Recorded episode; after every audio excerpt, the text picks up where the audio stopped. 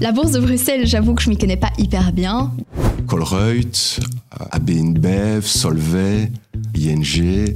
C'est pas tellement sexy. Je trouve qu'en termes d'innovation, on n'est on pas sur des, euh, des sociétés qui sont dans, enfin, qui sont dans les prémices de quelque chose.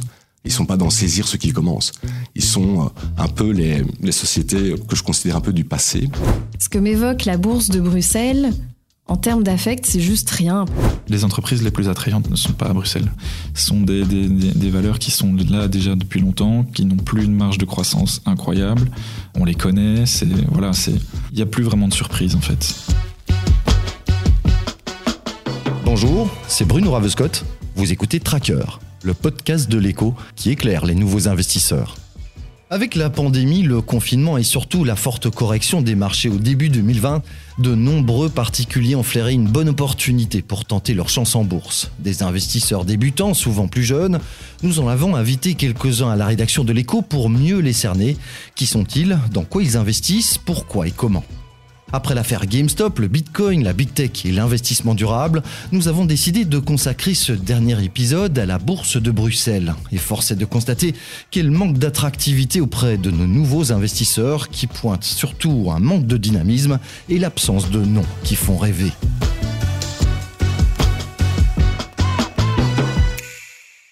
Ce peu d'attrait pour la bourse de Bruxelles est-il justifié? C'est ce que nous allons demander à Michel Ernst. Cet analyste de la banque CBC connaît bien la place financière bruxelloise. Il fait d'ailleurs partie de ceux qui ont participé à la confection de l'indice Belvin il y a tout juste 30 ans. Nous avons pris rendez-vous avec lui au siège de CBC à Namur, au bord de la Meuse.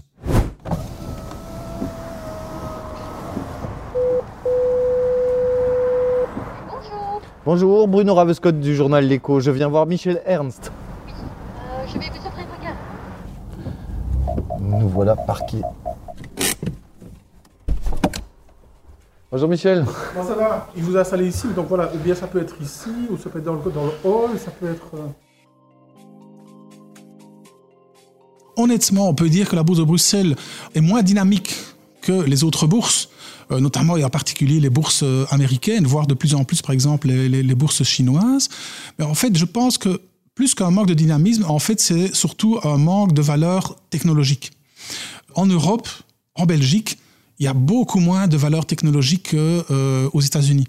Aux États-Unis, d'ailleurs, c'est simple. hein, le S&P 500, le- l'indice vedette, hein, qui reprend les 500 plus grandes sociétés euh, cotées sur euh, la bourse américaine.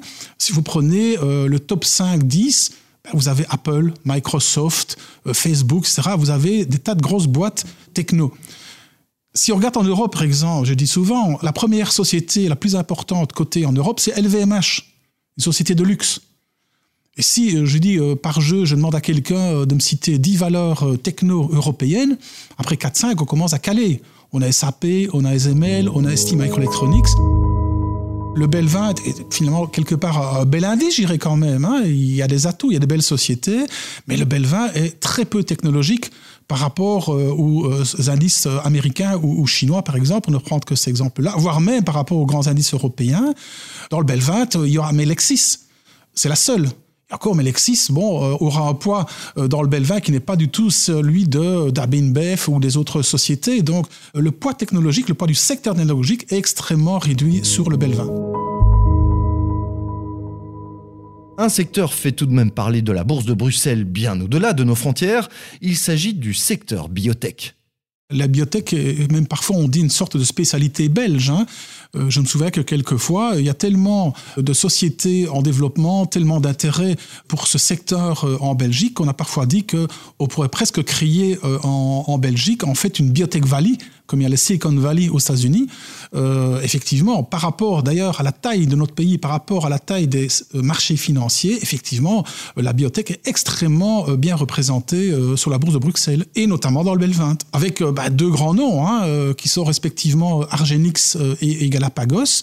Deux d'ailleurs, bah, j'oserais dire, c'est deux des plus grosses sociétés biotech européennes euh, en termes de taille, en termes de capitalisation boursière et aussi, je dirais, ce qui est assez remarquable, parce que c'est un secteur où j'irais quelque part, les patrons des biotech courent toujours euh, après le capital, parce qu'il ne faut pas oublier qu'une biotech au départ, n'a pas de revenus ou quasiment pas de revenus, donc ils vivent sur leur capital. Euh, donc le capital, la, réserve de trésorerie est extrêmement précieuse. Et justement, Argenix et Galapagos, c'est une société hollandaise, on y reviendra, mais qui est cotée à Bruxelles. Argenix et Galapagos, dans le secteur biotech, sont parmi les mieux dotés en Europe. Ils ont plusieurs milliards de trésorerie, ce qui est assez exceptionnel. L'évolution très contrastée de Galapagos et Argenix ces derniers mois incite toutefois à la prudence. Il s'agit en effet d'un secteur risqué qui nécessite de connaître les spécificités de chaque acteur, comme leur trésorerie, mais aussi leur pipeline, c'est-à-dire l'ensemble des produits en développement. L'évolution des deux biotech vedettes euh, de Bruxelles et qui se retrouvent dans le MEL 20 est complètement divergente euh, en 2020. C'est le grand écart. Euh, c'est le grand écart parce que d'un côté, vous avez Argenix qui a continué à afficher des belles performances parce que le pipeline de produits qu'il développe se portait très bien, était en phase avec les attentes. Et puis, vous avez eu inversement Galapagos qui a annoncé coup sur coup deux très mauvaises nouvelles sur son pipeline de très mauvaises nouvelles en plus sur deux des produits le plus en développement, hein, en, phase 3. Et donc, ça a été une dégringolade terrible. Et donc, si on regarde les graphes, ben oui, euh, les, cours d'Argenix et de Galapagos se sont complètement écartés il y a quelques mois. C'est très binaire. Hein. Je compare souvent les biotech un peu au sport extrême. Il nous faut, euh, disons, euh, le faire que vraiment si on est, disons, convaincu et si on a suffisamment, j'irais, d'une part d'expérience ou de courage pour investir, sachant que ça peut aller dans tous les sens.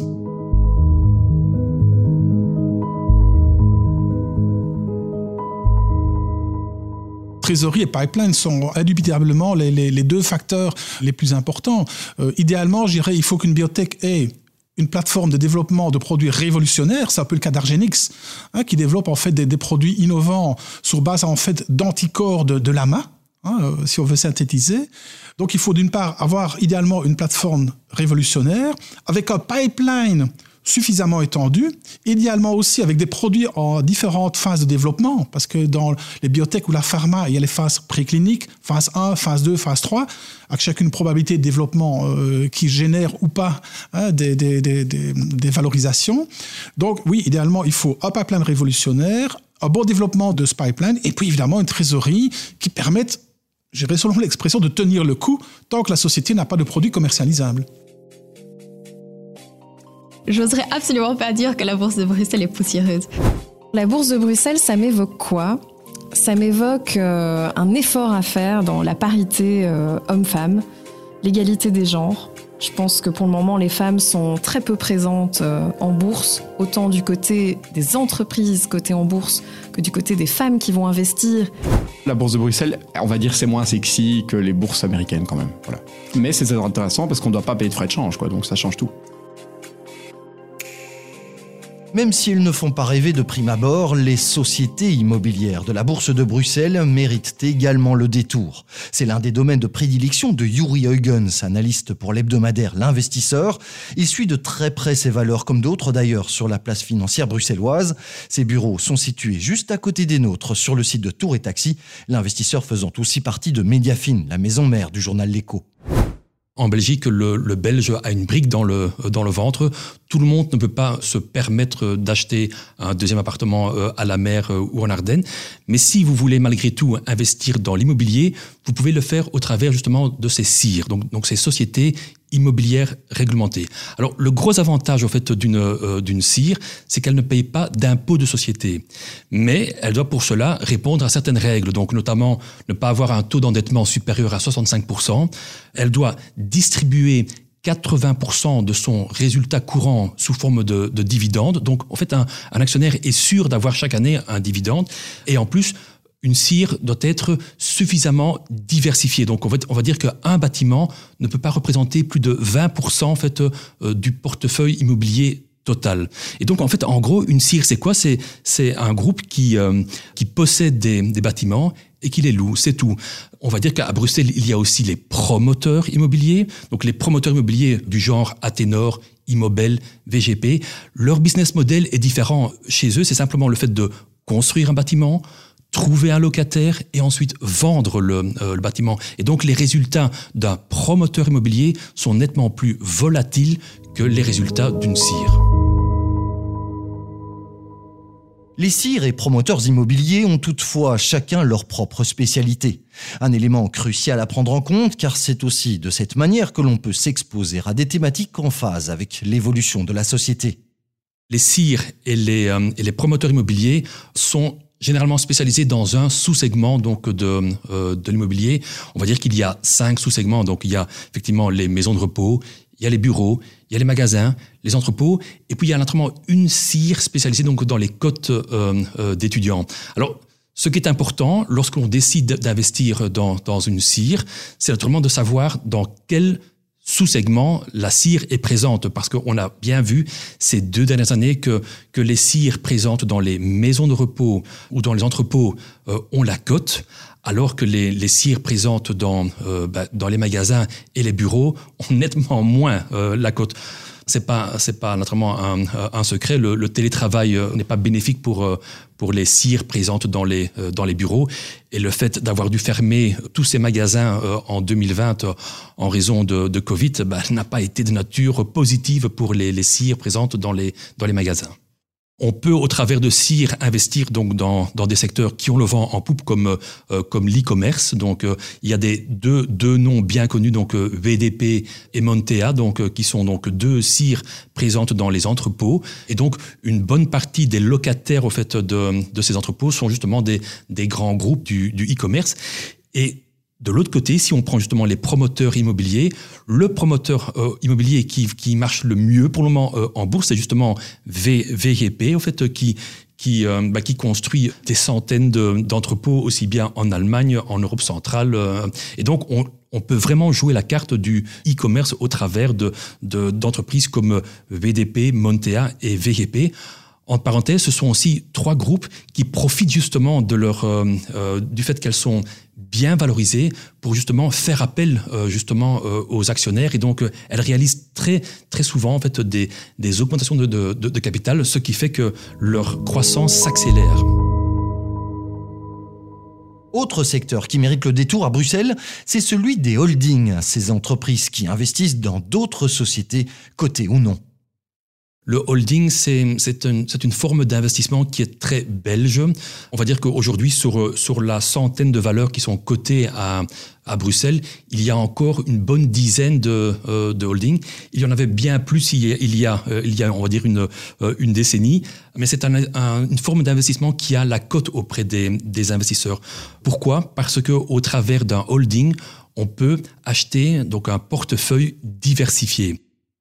Un point qui est très important lorsque l'on achète un, holding, c'est c'est de se dire, soit j'achète un holding avec des participations transparentes, hein, connues, ou bien j'achète un holding présent dans ce qu'on appelle le private equity, donc ce sont des, des entreprises non cotées. Alors généralement, en fait, euh, un holding qui est investi dans des entreprises, on va dire, transparentes, cotées, un peu du, style euh, GBL.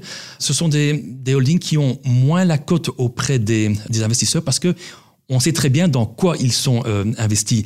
Alors que si on prend justement donc des, des holdings du genre Sofina, en fait Sofina est un holding qui a la cote maintenant depuis, depuis facilement euh, 3-4 ans. Pourquoi?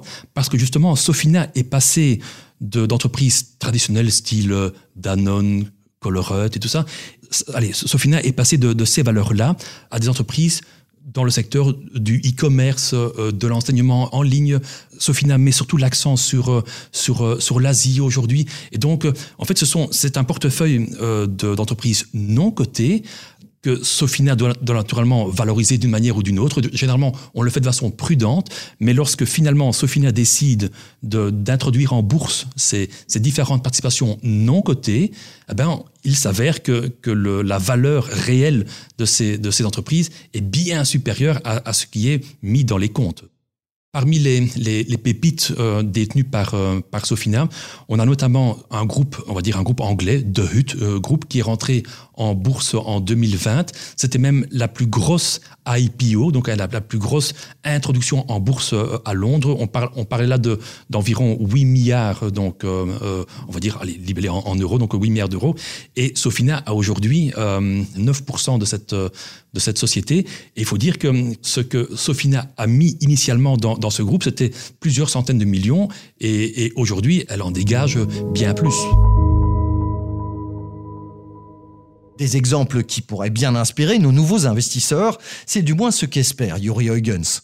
Il y a plus de 300 milliards d'euros qui traînent sur, euh, sur les canaux d'épargne en Belgique et ça ne rapporte rien. Et donc, euh, en fait, euh, les gens ont bien pris conscience que pour faire fructifier cet argent, on doit aller vers d'autres classes d'actifs. On peut naturellement s'orienter vers les vers l'immobilier, mais on peut aussi naturellement acheter un portefeuille d'actions.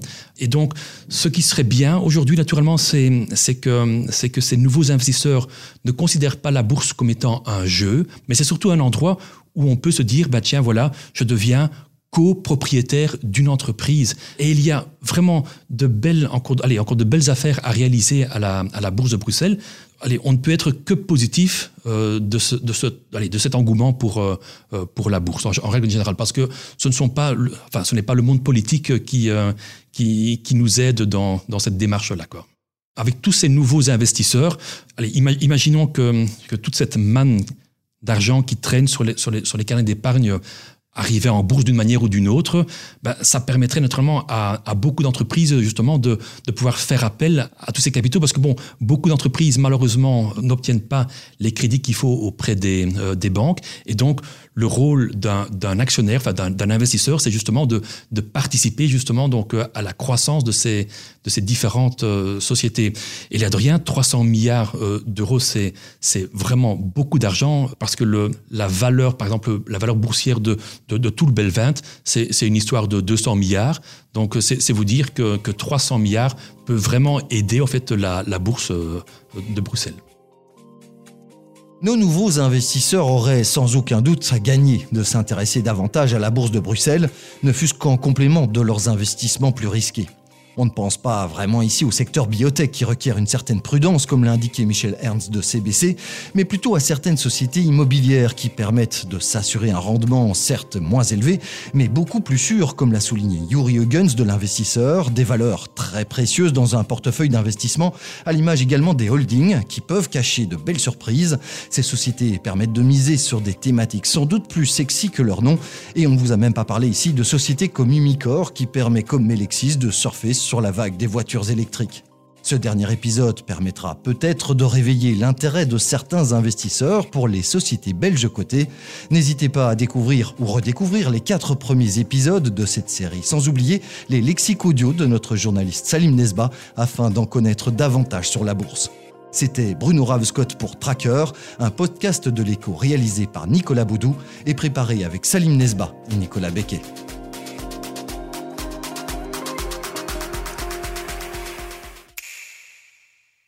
Le 4 mars dans l'écho.